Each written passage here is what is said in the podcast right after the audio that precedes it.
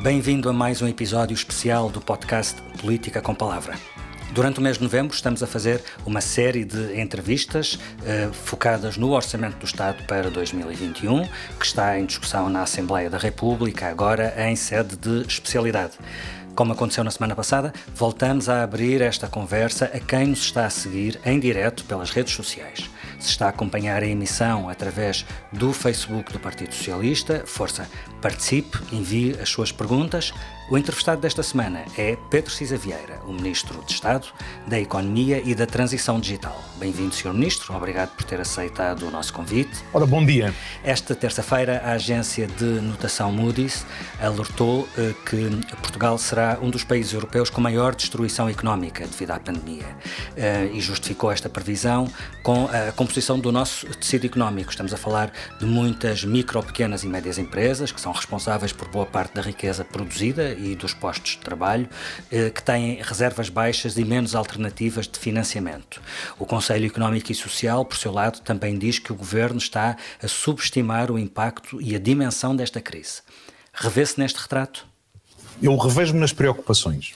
Nós temos, de facto, um tecido económico composto por muitas micro e pequenas empresas. Basta dizer que mais de 99,5% das nossas uh, empresas são micro e pequenas empresas, temos muito poucas grandes empresas, muito poucas médias empresas e também sabemos que, de uma maneira geral, as microempresas em particular têm reservas de caixa muito insuficientes.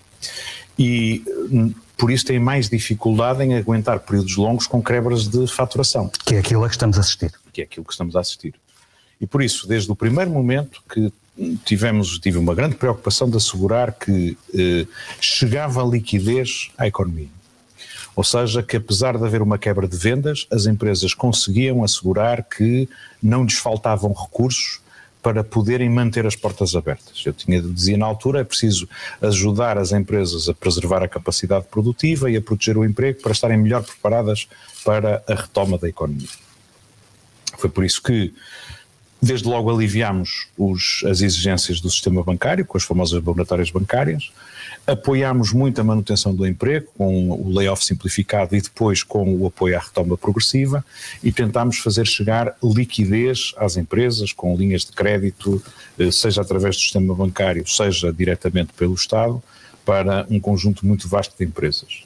Ao longo destes meses todos, o Estado já injetou em liquidez entre aquilo que deixa de ser exigido às empresas e aquilo que se entrega às empresas eh, a título de liquidez, cerca de 20 mil milhões de euros, o que é eh, responsável em si mesmo pela circunstância de, apesar da contração muito grande que tivemos no segundo trimestre, não termos visto um crescimento tão grande do desemprego ou um crescimento também descomunal do número de insolvências ou de encerramentos. De é um facto e estamos a falar de muito dinheiro, mas apesar disso os dados do FMI dizem que Portugal é dos países menos expansionistas neste biênio 2020-2021. Não há austeridade, mas há muita contenção na, nas políticas de ajuda. Vamos continuar a elaborar. Segunda coisa, eu acho que de facto nesta altura, eh, sobretudo com esta ideia da segunda onda e, da, e da, dos confinamentos que estão a ser decretados na Europa, eh, mercados no, das nossas exportações, nós precisamos fazer um esforço adicional. Já demos um primeiro passo a semana passada, quando apresentámos um programa de 1.550 milhões de euros, dos quais quase mil milhões de euros são a fundo perdido uhum. para micro e pequenas empresas, precisamente esse setor mais afetado. E a grande diferença que isto tem e que depois se encaixa na resposta sobre o orçamento e a política expansionista, é que nós estamos a fazer estes apoios com base em fundos europeus. Qual é a lógica que, eh, que presida isto e que assenta na nova resposta europeia à crise, muito diferente da, da que tivemos há 10 anos atrás? Há 10 anos atrás, a resposta à crise ficou exclusivamente a cargo das finanças nacionais cada Estado-membro teve que lidar com as consequências da crise económica, no emprego, na situação das empresas ou nos sistemas bancários. E isso criou grandes desigualdades dentro do mercado único europeu. Os países com mais capacidade financeira foram capazes de ultrapassar a crise com respostas orçamentais, os países com menos capacidade financeira viram-se num dilema. Ou respondiam à crise, aumentavam a sua dívida e a prazo tinham um problema uh, financeiro muito grande. Com as suas dívidas? Aumentavam as dívidas, tiveram que aumentar impostos, reduzir despesa, etc. Ou então não respondiam à crise e agravavam a situação económica. O que é que temos de diferente desta vez? Desta vez os Estados não estão sozinhos. A Europa encontrou uma resposta económica e essa resposta é diferenciada os países mais penalizados pela crise são mais beneficiados em termos de impactos. Por exemplo, Portugal, salvo erro, é o terceiro país em que per capita nós temos mais apoio europeu. Isto significa que, para se ver qual é a resposta que nós estamos a dar à, à, à situação uh, de crise, não temos que olhar apenas para o esforço orçamental, mas temos que conjugar isso com os recursos europeus que eventualmente possamos aplicar. Temos um problema, a crise é agora e os recursos europeus estão a chegar mais tarde. O acordo no Parlamento Europeu foi, foi, foi ontem, foi esta semana, ainda não saberemos quanto tempo mesmo, ficará bloqueado esses pacotes, por exemplo, pela Hungria, portanto mesmo, pode demorar muito. Por isso mesmo estamos com uma grande preocupação sobre como mobilizar o mais cedo possível esses recursos europeus. O pacote que aprovámos a semana passada, do programa Apoiar e outros, eh, foi feito através de uma reprogramação rápida do PT 2020 o que é que estamos a fazer? Estamos a pegar em verbas do PT 2020, a aplicá-las para, o, para o apoio às empresas e a passar alguns dos projetos que eventualmente poderiam ser apoiados para as verbas que vão surgir do novo pacote. Uma outra medida muito importante é nós incluímos no Orçamento de Estado para o próximo ano uma autorização para executar despesa por conta dos fundos europeus que nos permite, a partir logo de 1 de janeiro, começar a apoiar empresas de uma forma muito significativa. Portanto, primeira nota, para se ver qual é a resposta à crise, não basta olhar para a, a resposta orçamental. Em segundo lugar, voltando à questão da Moody's, que foi o início da uhum. sua questão, a Moody's, ao mesmo tempo que diz isso, eh, tem um outlook positivo para Portugal. Eh, quando olhamos para eh, aquilo que saiu hoje também do Economist Intelligence Unit, ele diz que de facto em Portugal vai haver uma crise que a saída da crise vai ser mais lenta que no norte da Europa, porque nós temos um peso muito significativo do turismo e esse terá uma retoma mais lenta, mas ao mesmo tempo é bastante claro no sentido de que não espera uma crise nem nas finanças públicas, nem no sistema bancário. E, portanto, nós temos que ter a noção exata da, da situação em que nos encontramos, temos que ter a capacidade de ir gerindo com muita disciplina as respostas económicas que vamos dando, sem comprometer, digamos assim, a sustentabilidade futura da nossa economia, sem comprometer uh, aquilo que é a resposta imediata à crise e navegando à vista. De Deixe-me pegar nessa questão da disciplina. Uh, o Governo apresenta este conjunto de medidas e estes valores e não outros, porque acha que estas são as medidas necessárias e suficientes ou porque entende que não há condições para ir mais longe? Desde o primeiro momento também, eu disse várias vezes que as respostas económicas que vamos dando vai ser uma resposta flexível, dinâmica e aberta. Ou seja, nós temos, como estamos a navegar num contexto de grande incerteza, nós não sabemos quando é que temos a normalização da, da, da, da, situação sanitária, não sabíamos qual era o impacto e quando é que ia ocorrer exatamente uma segunda vaga, sabíamos que ia haver uma segunda vaga, mas não sabíamos a sua uhum. dimensão nem o momento em que ocorreria, e por isso sempre fui dizendo que nós estaríamos sempre disponíveis para ir adaptando a resposta económica e social àquilo que fosse a evolução da situação. E aquilo que estou a dizer é: demos estas respostas, e vamos continuar a dar outras respostas. Também já pude exprimir, em nome do Governo, que vamos propor à Assembleia da República a prorrogação dos mecanismos de apoio ao emprego, uhum. até que a situação sanitária fique normalizada, tal como vamos continuar a mobilizar fundos europeus para apoiar as empresas nesta situação difícil. Não é fechado, é em função sempre das circunstâncias da, da, da economia. Há quem diga que nós devíamos ter avançado mais cedo. Uh, aquilo que Muita, digo é. Isto... E, e é muita gente, muitas áreas diferentes, desde os patrões aos sindicatos. Sim, e o que eu digo é: nós temos uma situação, isto é uma coisa de longo prazo, e nós não devemos gastar as munições todas logo na primeira batalha. Voltaremos a, a essa questão, entretanto queria colocar-lhe uma pergunta que chegou através do Facebook, o Luís Capitão pergunta quais vão ser as medidas concretas para as micro, microempresas do Algarve, onde a quebra de receitas ainda foi maior nesta região do que no resto do país. Vamos entrar na época baixa, que será provavelmente mais baixa do que anteriormente visto, eh, do que anteriormente, visto as festividades de passagem de ano e outras serem canceladas. Como é que vamos sobreviver? Bom, eu acho que a situação do Algarve tem uma característica especial que é uma dependência muito grande do setor turístico. Ou seja, se Portugal no seu conjunto é uma economia mais exposta à flutuação do turismo do que o resto dos países do norte da Europa, o Algarve tem dentro de Portugal, e talvez só ao nível da Madeira, uma grande uma exposição ainda maior do que a nossa média. Portanto, o impacto da crise aí é mais significativo. Uh, o, que é que, o que é que penso? Penso que, uh, por um lado, nós neste momento estamos com níveis de desemprego muito elevados no Algarve. E, portanto, a resposta já não pode ser apoiar só as empresas, nós temos que ter respostas dirigidas à parte social. Uh, não apenas específicas com, para aquela região. Específicas para aquela região, e por isso estamos neste momento a trabalhar uh, com o Ministério do Trabalho no sentido de haver, aproveitar estes tempos para dirigido aos desempregados, mas também àqueles que ainda estão empregados, ações de formação específicas que possam complementar o rendimento das pessoas que estão em situação de desemprego, mas fazê-lo também de uma forma que lhes permita aumentar as qualificações para aquilo que vão ser as necessidades de futuro. Isso está previsto surgir. para o país todo, em que é que há diferença específica é, para o Algarve? É mais, é mais incisiva no Algarve e com mais uma, uma, uma focação mais, mais específica para o setor turístico. Acho que uh, também há um, um, um, passo que eu não posso deixar de, de dizer que tem a ver com o papel das autarquias locais neste contexto. Uh, nós aprovámos a semana passada e vamos estar no, no terreno dentro de uh, poucas semanas um pacote específico para as micro e pequenas empresas do setor uh, dos setores mais afetados por esta crise, incluindo do setor turístico, agências de viagem, animação, uhum. restauração, organização de eventos, etc esse pacote prevê que as empresas possam beneficiar de uma compensação a fundo perdido, um subsídio a fundo perdido, correspondente a cerca de 20% da quebra de faturação verificada relativamente ao ano anterior, com um eh, valor máximo de 7.500 euros para microempresas e 40 mil euros para pequenas empresas. Um, ehm, os 20% têm a ver com aquilo que são tipicamente os custos médios fixos que as empresas têm, além dos custos salariais que são apoiados por outra via.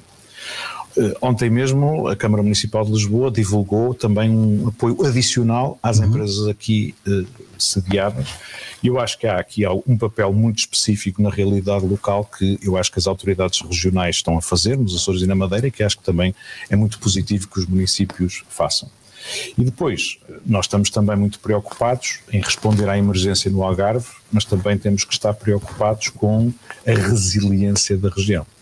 Ou seja, nós precisamos de diversificar a base económica daquela região para reduzir a dependência do turismo e para criar outro tipo de alternativas, e é por isso também que, no âmbito da negociação eh, dos fundos estruturais para o próximo quadro, o governo português decidiu eh, alocar um, um, uma verba adicional que foi dedicada a Portugal, exclusivamente ao Algarve e ao apoio à diversificação e ao, e ao reforço da, da, do desenvolvimento essa, regional. Essa é uma abordagem estrutural, mais a longo prazo, não responde à emergência, uh, mas uh, sobre uma das medidas que referiu, uh, o apoio às, às, micro, sobretudo às microempresas no setor da restauração, a secretária-geral da Aresp dizia esta semana que esse apoio não salva as empresas e que 7.500 euros para as microempresas é pouco, tendo em conta a dimensão das quebras do, no setor. Ela propunha 50% do valor da perda de faturação e sem um teto máximo. Não é possível acudir a esta, a esta, a esta reivindicação? Eu, eu acho que nós temos que ser muito verdadeiros nesta matéria, olhando para duas coisas. Primeira coisa, numa micro, o, o volume médio da faturação mensal das microempresas nestes setores é de 12 mil euros. Estamos a falar de um apoio que é mais de 50% da faturação mensal. Segunda coisa, corresponde a cerca de 10% dos capitais próprios médios das microempresas neste setor. E, finalmente, corresponde a 20% da quebra de faturação, que é tipicamente os custos fixos que existem neste setor, tirando o custo salarial, que é apoiado por via do layoff ou do apoio à retoma progressiva. É suficiente? Não. Repare, nos primeiros nove meses deste ano, o volume de negócios da, da restauração, declarado no, no sistema uhum. em fatura, salvo erro, anda à volta dos 4.400 milhões de euros. O ano passado eram mais de 6 mil milhões de euros, no mesmo período. Portanto, a quebra da procura é de tal ordem que, obviamente, não pode ser a resposta pública que compensa isso. E por isso eu tenho dito, e é muito, eh, é muito difícil dizer isto, que este, este setor vai ter mesmo uma grande dificuldade. Uma grande, vai passar mesmo por grandes dificuldades. 41% das empresas de restauração e bebidas dizem que provavelmente vão ter de fechar. Bom, isso é o inquérito da Aresp, que tem uma determinada amostra. É um inquérito que, apesar de tudo, mostra que a resposta do governo tem tido algum sucesso. Uhum. Esse mesmo inquérito de, em julho, dizia que 43% das empresas dizia que na ausência de apoios suplementares iria ter que fechar ou apresentar-se à insolvência. Agora são 41%. Portanto, a percentagem tem-se mantido mais ou menos estável, o que significa grande resiliência das empresas deste setor e significa também eh, alguma eficácia dos, dos, apoios. Agora, eu não quero ignorar, a situação é dramática. E há um desafio sei, extra nos próximos dois eu, fins de semana com, sei, com esta. Eu sei, muitos empresários do setor da restauração que já estão a usar as suas economias pessoais para aguentar a sua empresa. Portanto, isto é mesmo uma situação muito difícil porque com uma contra... nós tivemos uma contração da economia neste momento acumulado, estimamos que vai chegar ao fim do ano com cerca de uma quebra de 8% relativamente ao ano anterior. 8%, 9%, o que sabe. Sim, no orçamento está inscrito 8,5%. Não sei se esta segunda vaga, com este impacto que está a ter, não faz repensar esse, esse valor. Bom, eh, vamos ver, vamos ver. Mas quer dizer, estamos a falar de uma coisa uhum. desta ordem. Na restauração, a quebra de faturação foi de 30%. Portanto, isto significa que, de facto, há setores da nossa economia que estão a ser especialmente penalizados. E também por isso precisam de uma proteção especial. Estes e, dois e fins de semana, estes dois isso, fins de semana agora. Mesmo, com repare este... uma coisa, repare uma coisa. Este, estes apoios que nós estamos a, a, a fazer, quando temos uma quebra de faturação nestes nove meses de cerca de mil e tal milhões de euros, nós para a restauração estamos a fazer uma coisa que é cerca de 20% desta quebra. Uhum no conjunto é cerca de 20% desta quebra. É o, é o apoio que podemos fazer, não será o único, nós, nós estamos, continuaremos, nós continuaremos a avaliar a situação e a tentar preservar, mas eu não tenho dúvidas que não vamos chegar a todos e que vai haver umas situações muito, muito difíceis uh, num conjunto vasto de setores.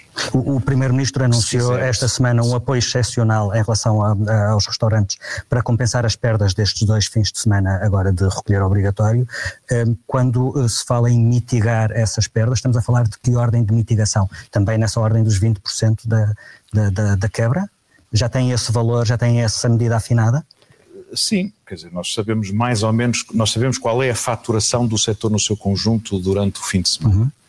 Uh, e, portanto, podemos majorar os apoios uh, em função destas, destas medidas. Uhum. Mas, quer dizer, eu, eu não, não vou enganar ninguém nós não vamos repor, uh, nós não vamos repor a faturação que o setor não teve. Mas estamos a falar de que ordem de grandeza do apoio? Uh, também nesta casa dos 20%? Ouça, é, é basicamente ou ainda não está tentar afinado? compensar os custos, é tentar compensar os custos fixos e encontrar uma, uma mecânica que seja rápida, que possa ser metida rapidamente no terreno e que reconheça aqui uma situação específica que se verificou neste setor. Uh, aproveito que estamos a falar desta área e, e alargar um bocadinho a, a, a todo o, o setor do turismo. Soubemos, soube-se desde o início que seria dos mais atingidos e também dos últimos a recuperar, por muitas razões.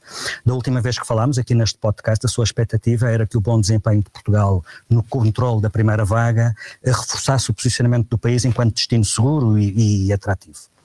Esta segunda vaga pode ter deitado por terra esse argumento. Uh, gostaria de ouvir a sua, a sua opinião, porque está a ter um impacto bastante maior do que aquele que era, que era previsto. O que é que Portugal está a fazer e vai fazer, nomeadamente se essas medidas estão no Orçamento de Estado, para posicionar Portugal no regresso da atividade turística, Passa por quê? Por campanhas de promoção do destino, passa por mais acordos com companhias de aviação. O que é que está na calha para essa. Para essa alavancagem? Tudo isso. Uh, a primeira coisa é que, olha, nós continuamos a ter uma excelente imagem desse ponto de vista. Ainda agora fomos novamente reconhecidos como o melhor destino turístico da Europa, internacionalmente e isso não é posto, os, os, as, digamos assim, as vantagens de Portugal como destino turístico e a sua visibilidade internacional não desaparece nem fica prejudicado por isso. Temos seguramente, como sabe, eh, verbas adicionais previstas para a captação de rotas e operações aéreas, a acessibilidade ao nosso país faz-se essencialmente por via aérea. É verdade que todo o setor da aviação está muito deprimido porque há impossibilidade administrativa de viajar, mas ainda assim, por exemplo, a EasyJet anunciou o reforço de uma base sazonal no Algarve já no próximo ano. Uh, o que significa que num contexto em que eles estão a encerrar rotas, operações e bases noutros países da Europa, resolveram reforçar a sua presença em Portugal. Isto dá-nos eh, sinais de alguma confiança. Eu, uh, francamente, penso que aquilo que nós vimos no verão é um pouco sinal do que nos reserva o futuro.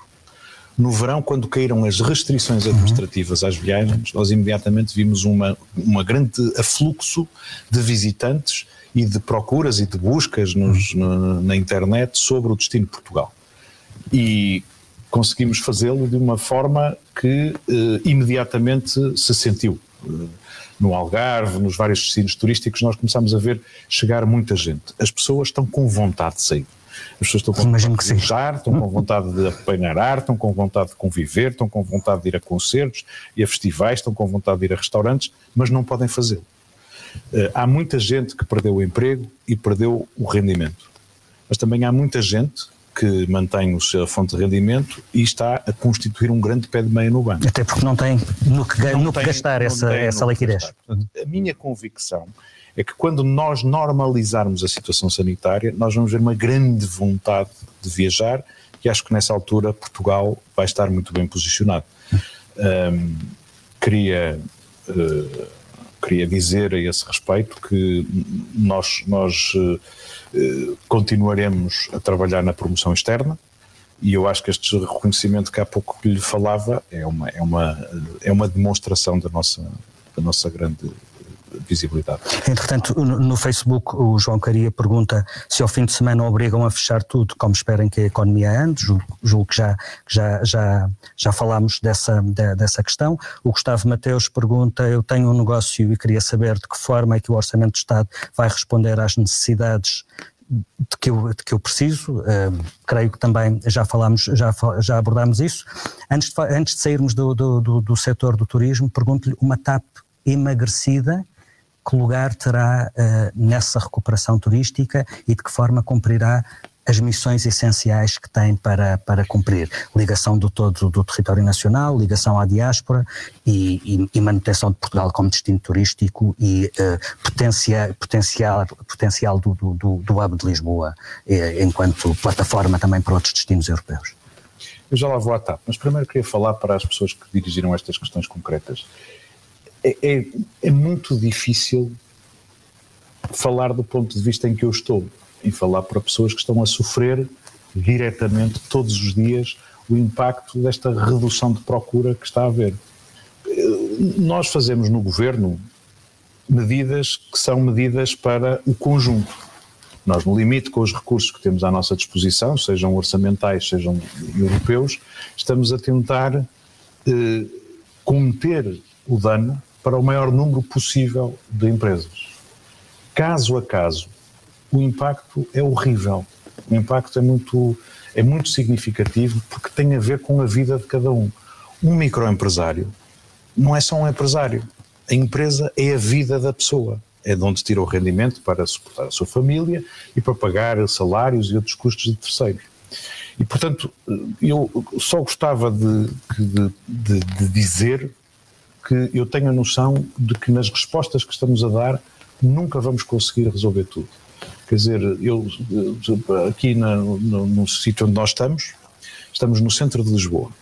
Estamos num local onde as uh, restauração, o conjunto de atividades comerciais tiveram anos muito bons, muitas novas empresas surgiram a partir de uma procura que não era as pessoas que estão cá são as pessoas que visitavam Lisboa, como visitam o centro do Porto, outro sítio.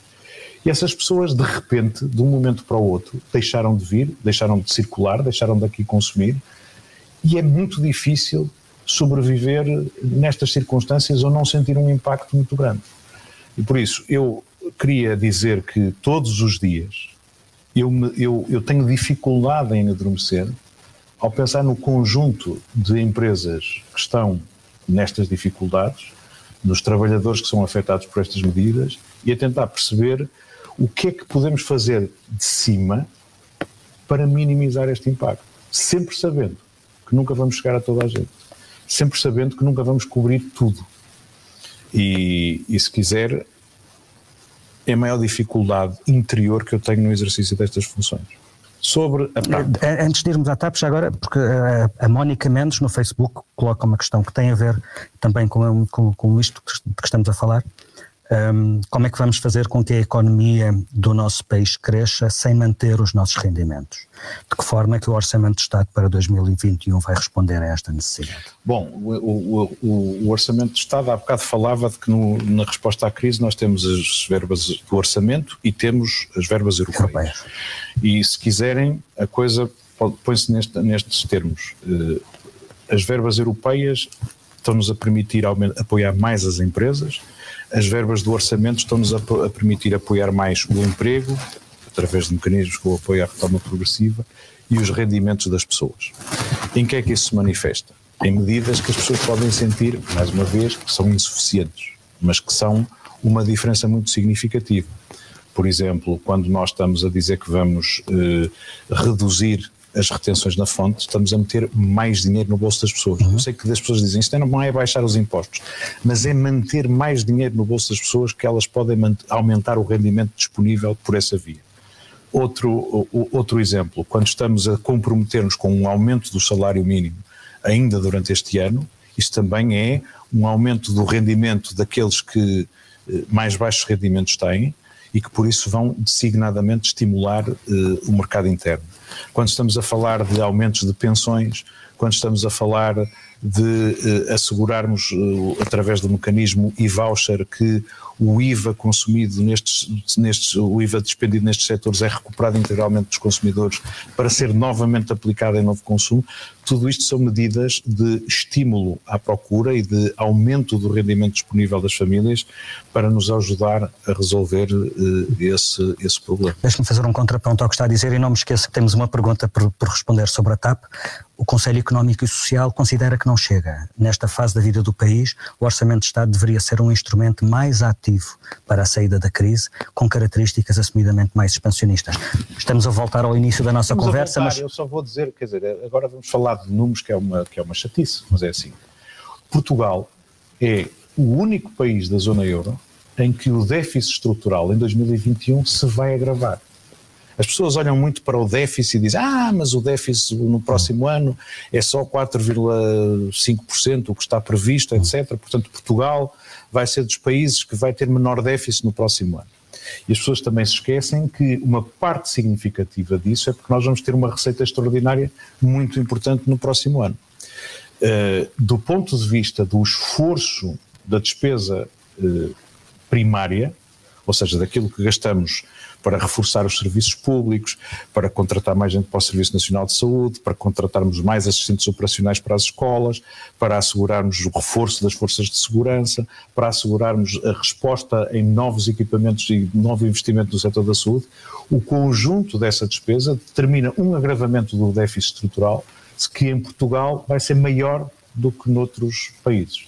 Portanto, eh, eu acho que essas críticas são, quer dizer, é muito fácil dizer que se devia gastar mais. É muito fácil dizer que se devia gastar mais. E eu, já na discussão no Parlamento no, no, no, sobre o Orçamento de Estado, disse, primeiro, eh, olhem para o crescimento da despesa primária. Não olhem só para o déficit, olhem para o crescimento da despesa primária. Olhem para eh, as verbas que estamos a despender de origem europeia que não contam para essa despesa, para esse esforço orçamental, mas que são colocadas ao serviço da recuperação e, e, no seu conjunto eu acho que Portugal está a fazer um esforço como nunca fez. É verdade que estamos a ter uma crise como nunca tivemos, mas na verdade eh, aquilo que estamos a fazer e que queremos manter para os próximos tempos é mesmo eh, a possibilidade do orçamento funcionar contraciclicamente em lugar de eh, termos a famosa resposta de proteger as finanças públicas, cortando na despesa, aumentando impostos. Não é a resposta. Voltamos à pergunta que está a pairar nos últimos minutos, porque entretanto nos desviamos. Uma TAP emagrecida cumprirá os, as suas funções? Há dois, dois temas. Há um tema de a TAP a longo prazo e a TAP imediatamente. A longo prazo, eh, eu não tenho dúvida, a TAP é talvez a empresa mais estratégica que nós temos em Portugal. É uma empresa estratégica porque é a empresa que nos liga ao mundo. Nós estamos numa zona periférica, 95% das pessoas que chegam a Portugal chegam por via aérea, seja em turismo, seja em negócios, seja as nossas as pessoas da comunidade portuguesa que vivem no exterior eh, e, portanto, isso é uma parte essencial da nossa visibilidade externa e há quem diga que isto se podia fazer com companhias aéreas estrangeiras. E eu digo, é verdade, talvez se pudesse fazer, não sei se na mesma quantidade. Não sei se conseguiríamos ter a mesma acessibilidade ao resto do mundo que temos com a TAP. Mas, eh, na verdade, eh, a TAP, o ano passado, faturou 3, mais de 3 mil milhões de euros. Mais de metade disto foram exportações. É um dos grandes exportadores nacionais. É um, um, dos grandes exportadores nacionais. Mas essa é a TAP como a conhecemos até agora. Continuará no futuro? A longo prazo, eu acho que é muito importante mantermos esta situação da TAP, que é uma grande empresa, um grande exportador, porque sempre que um americano viaja para a Europa e compra uma viagem na TAP, isso é uma exportação. Uhum. Se não tivéssemos a TAP, o americano era uma exportação que deixávamos de fazer. Mas pior que isso, sempre que o português fosse uh, ao Brasil ou fosse aos Estados Unidos, isso era uma importação. Comprava ao estrangeiro. Exatamente. Uhum. Portanto, é esse contributo. E mais, a TAP fez o ano passado, salvo erro, mais de 1.300 milhões de euros de compras a empresas nacionais. Eh, e, portanto, não, não, não havendo TAP, era toda esta cadeia de valor que deixava de, de, funcionar. Portanto, eu não tenho dúvidas que a TAP é estratégica e temos que a proteger para o futuro. No imediato, não há dúvida que a TAP, como todas as companhias aéreas, tem uma capacidade excedentária.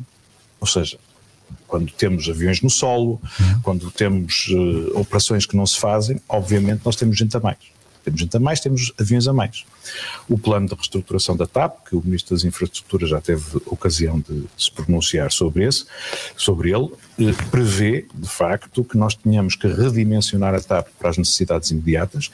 O redimensionamento ao nível da frota passa por, sobretudo, reduzir os aviões mais antigos e menos eficientes e manter uma frota que é com aviões mais modernos e mais eficientes. Nós temos uma vantagem muito grande porque os novos aviões A321-900 Neo, que a TAP adquiriu, permitem chegar a partir de Lisboa, que é o ponto mais próximo das Américas, em toda a Europa, uhum.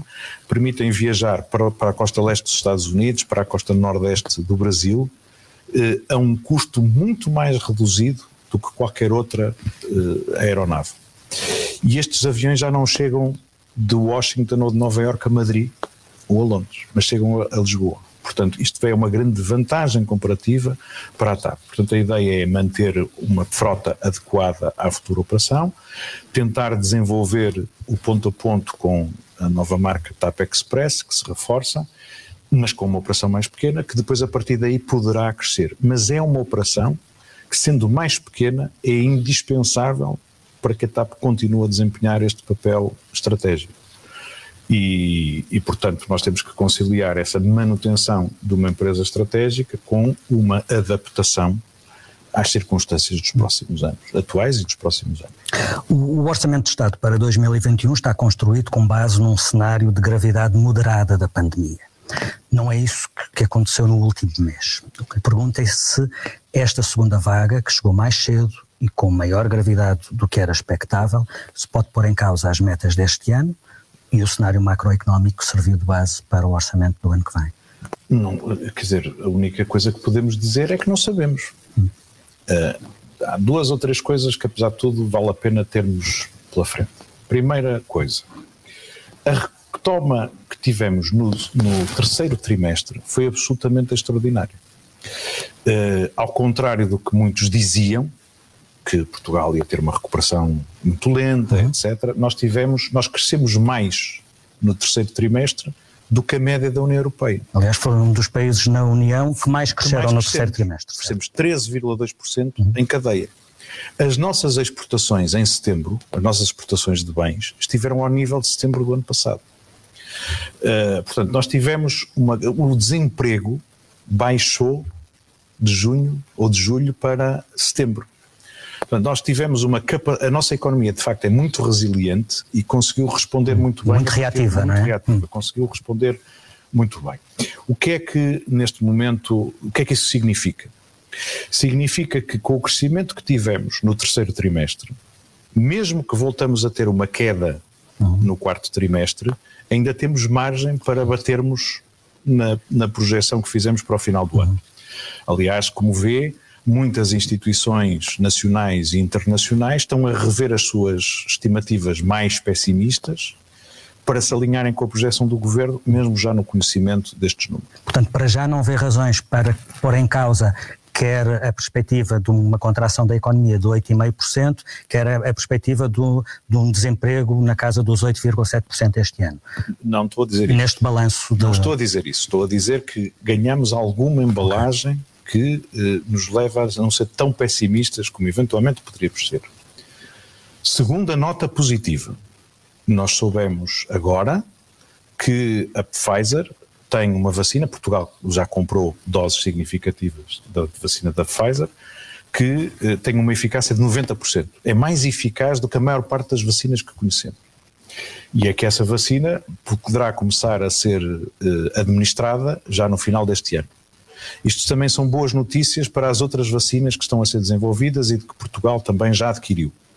Uh, e isto significa que, uh, se conseguirmos de facto começar a administrar as vacinas eh, já no início do próximo ano. Nós vamos apresentar o nosso Plano Nacional de Vacinação, julgo que nas próximas semanas. Vamos começar a, a preparar o aprovisionamento das vacinas e o plano para depois a distribuir. Eh, isso significa que, eventualmente, do ponto de vista sanitário, nós temos condições para normalizar um, a situação no próximo ano. A gripe espanhola de 1918 teve três vagas. Uhum. Uma primeira vaga na primavera de 1918, uma segunda vaga muito mais violenta, muito mais mortífera, entre uh, o final de agosto e o final de novembro de 1918, e depois uma terceira vaga mais branda na primavera de 1919. Isto está quase a bater certo com esta primavera, primeira vaga, uma segunda vaga entre agosto e novembro mais violenta, o que significa que agora devia começar a abrandar e depois lá para a primavera voltar a crescer. Se tivermos uma vacina, se calhar conseguimos. Sobre esse caso, temos essa potencial temos vantagem. essa potencial. Isto é também do lado das boas notícias. Das más notícias, qual, o que é que me preocupa mais? É que, de facto, nesta altura, esta, estas restrições eh, podem significar que muitas empresas vão entrar mais em dificuldade e, portanto, vão ter menos capacidade de responder como responderam no terceiro trimestre. Isso é o que está do lado negativo. E por isso, muita incerteza sanitária, incerteza económica, eh, prudência, guardar munições para ir respondendo à medida das necessidades, mas também reconhecer que nem tudo, nem tudo vai pelo pior neste esforço que estamos a fazer. Essa, essa uh, capacidade de conferir mais resiliência às empresas passa muito pelo financiamento, o que vai de encontro à pergunta que o Agostinho Abad coloca através do Facebook, ehm, que ele classifica como uma pergunta simples, eu vou colocá-la como ela formulou, quando se prevê o arranque de facto do novo Banco de Fomento? O Banco de Fomento já está a funcionar. Sim. Espero, e espero uh, que uh, já este mês dois novos produtos do Banco de Fomento vão ser colocados no mercado, que são duas novas linhas de crédito que têm como especificidade que uma parte de, do crédito poderá ser convertido em subsídio a fundo perdido se no final de 2021 as empresas tiverem mantido, não tiverem procedido a despedimentos por razões económicas. Eh, temos uma muito importante, que é dirigida ao setor industrial exportador, eh, que queria dizer também francamente, muito crítico do ponto de vista estratégico é a nossa indústria exportadora. E, portanto, nós temos setores da nossa indústria exportadora que estão a correr muito bem, acima do ano passado, mas temos outros que estão em dificuldades. A fileira do vestuário, do calçado, estão a vender abaixo das suas capacidades e como são indústrias com muito, muito chamadas de trabalho intensivo, com muitos trabalhadores, eh, estão sobre pressão e, portanto, aquilo que nós queremos fazer é dirigir-lhes uma linha de crédito que lhes dá imediatamente liquidez e que tenha este benefício adicional que é, preservando o seu emprego, uma parte da dívida digamos assim, é perdoada e vai ser convertida a, a, a, fundo perdido. E estes dois produtos, estas duas linhas de crédito, vão ser comercializadas já, vão ser distribuídas já eh, este mês pelo Banco de Fomento, que já está a funcionar em pleno. Sem uma equipa de gestão? Tem uma equipa de gestão, tá. porque eh, o Banco de Fomento surge por fusão de hum. três instituições, Sim. a SPGM absorve a PME Investimentos e a IFD e neste momento a administração da SPGM eh, que integrou as outras e que se transformou em Banco Português de Fomento, está a funcionar, está, está a assegurar a transição. Nós estamos a trabalhar com praticamente toda a equipa que integrava a gestão das várias empresas, eh, está muito comprometida com este projeto, de tal maneira que não estamos a sentir interrupção da atividade e que podemos desde já começar a fazer novos produtos com características diferentes. Quando fala em transição, está pressuposto que esta solução é mesmo transitória. Ou seja, quando é que haverá uma equipa de gestão uh, contratada sabe, para o Banco de Fomento e qual é o perfil uh, de, que estão à procura para essa. Para... Bom, o Banco de Fomento uh, é uma sociedade financeira supervisionada pelo Banco de Portugal e que, cuja administração executiva e não executiva e os cargos de topo de direção correspondem a exigências especiais que são feitas para o setor bancário e, portanto, eh, os perfis das pessoas a recrutar têm que ser pessoas eh, profissionais, com experiência no setor bancário e que estão a ser avaliadas pelas autoridades de supervisão relativamente àquilo que é a sua idoneidade, a sua experiência e a sua capacidade. Como sabe, estes processos demoram tempo eh, e em seu tempo, teremos uma nova administração que passou por este perfil. Queria dizer, eh, francamente, que não estamos, estamos mesmo a olhar para pessoas que são profissionais, que têm experiência neste setor e que eh, garantem eh, ao público, às empresas, aos contribuintes e ao Estado que o banco se, será gerido da melhor forma para assegurar que os riscos são bem, são bem controlados e que o banco se constitui como uma ferramenta de apoio às políticas públicas na vertente financeira dirigida às empresas. O Agostinho Abad achou talvez que a primeira pergunta foi demasiado simples e eh, esta é a vantagem de estarmos a interagir pelas redes sociais e, e acrescenta uma pergunta, uh, o Banco de Fomento irá ter como funções, se o Banco de Fomento irá ter como funções as duas vertentes, capital de risco e financiamentos a médio e longo prazo. O Banco de Fomento vai ter, eh, vai ter essencialmente três funções, diria eu. Uma é continuar a assegurar a gestão do sistema de garantia mútua. O sistema de garantia mútua é crítico para as nossas micro, pequenas e médias empresas. Nos últimos anos, só graças, não vou dizer só, mas em grande medida foi graças ao sistema de garantia mútua que as empresas tiveram acesso a financiamento para a sua tesouraria. O Banco de Fomento vai também fazer operações de balanço eh, para permitir, eh, tomando risco, para permitir que projetos de investimento, financiamento para investimento que as empresas precisam de fazer, eh, trabalhando ao lado do sistema bancário, tomando risco nestas matérias, conseguem funcionar. Nós temos neste momento uma grande falha no mercado bancário português, que é a dificuldade que os nossos bancos têm em eh, conceder crédito ao investimento a prazos longos e a custo adequado para as nossas empresas. O que significa que, não tendo esse acesso ao financiamento que os seus congêneres europeus têm, as empresas portuguesas têm grandes dificuldades, no, no, no, digamos assim, em concorrer nos mercados uh, abertos. E, finalmente, a terceira vertente é a parte de capital. O banco não vai fazer diretamente operações de capital, uhum. mas uh, terá uh, o acompanhamento da gestão de instrumentos de capitalização. Uh, o banco não será um investidor em capital, não é função de uma sociedade financeira fazê-lo. Nem tão pouco empréstimos convertíveis em capital. Isso pode fazer. Pode. Isso pode Para fazer. qualquer tipo de empresa não. ou para algumas especificamente não, ou para setores nós específicos? Nós, vamos, nós estamos a trabalhar.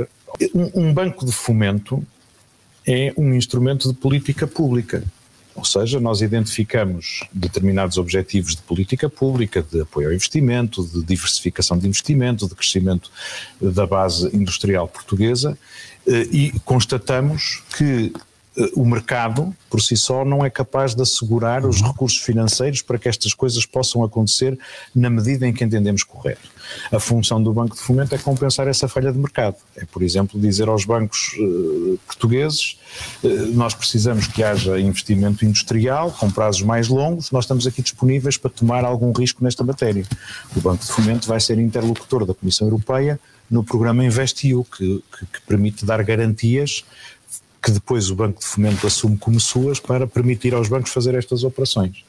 E isto é o que, digamos assim, é a vocação de um banco promocional.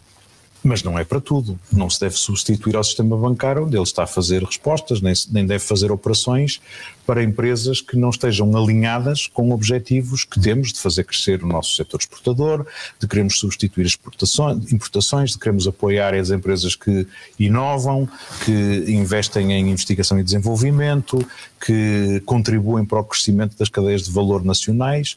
Essas são aquelas que uhum. tipicamente estão alinhadas com objetivos de política pública. Muito bem, estamos a, aproximar-nos do, do, do, nosso tempo uh, limite, mas não queria acabar sem deixar de lhe perguntar: já sabe que maioria parlamentar irá aprovar o Orçamento de Estado na votação final global no final do mês? Eu uh, disse sempre, desde que me juntei ao governo, e até antes, que uh, uma das grandes virtudes da, da, do nosso sistema político foi ter tido a capacidade de integrar nas soluções governativas um conjunto de partidos que representavam uma massa muito significativa do eleitorado que tinha estado afastado da possibilidade de moldar a execução das políticas públicas em Portugal. E acho que eh, aquilo que nós tivemos na última legislatura, que foi a possibilidade de termos uma solução governativa que refletia eh, as preferências da maioria do eleitorado português, foi muito positivo para, para digamos assim, permitir-nos um crescimento económico inclusivo, a diminuição das desigualdades, eh, uma economia mais aberta para o exterior e mais competitiva, que ao mesmo tempo foi capaz de dar um passo muito significativo para melhorias sociais muito importantes. E não tenho dúvida que uh, era, é muito importante uh, para o país que os partidos que trabalharam juntos na última legislatura e que representam mais de 60% do eleitorado e mais de 60% do nosso Parlamento, sejam capazes de trabalhar em conjunto para a resposta a esta crise. Acho que temos muita dificuldade em explicar ao eleitorado que não sejamos capazes de nos entender no momento mais difícil.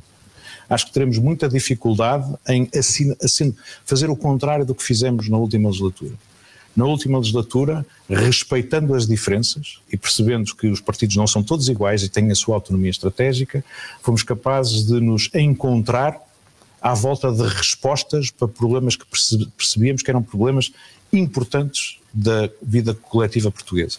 Muitas coisas, alguns achavam que deviam ser feitas que não foram feitas, outros que eventualmente acharam que se foi longe demais em certas outras coisas, mas pudemos mobilizar-nos nisto é absolutamente essencial que nós sejamos capazes de dar uma resposta a esta crise que reflita o sentimento da maioria do eleitorado que votou nestes três partidos. Mais, todos os três partidos se apresentaram ao eleitorado dizendo que a, a, a, a solução da dita geringonça era uma solução que tinha sido muito importante para o país e que era importante preservar. E agora é a altura de cumprirmos aquilo que dissemos aos eleitores. Deu-me o enquadramento, não tenho a certeza que me tenha dado resposta à minha pergunta, já sabe qual será essa maioria?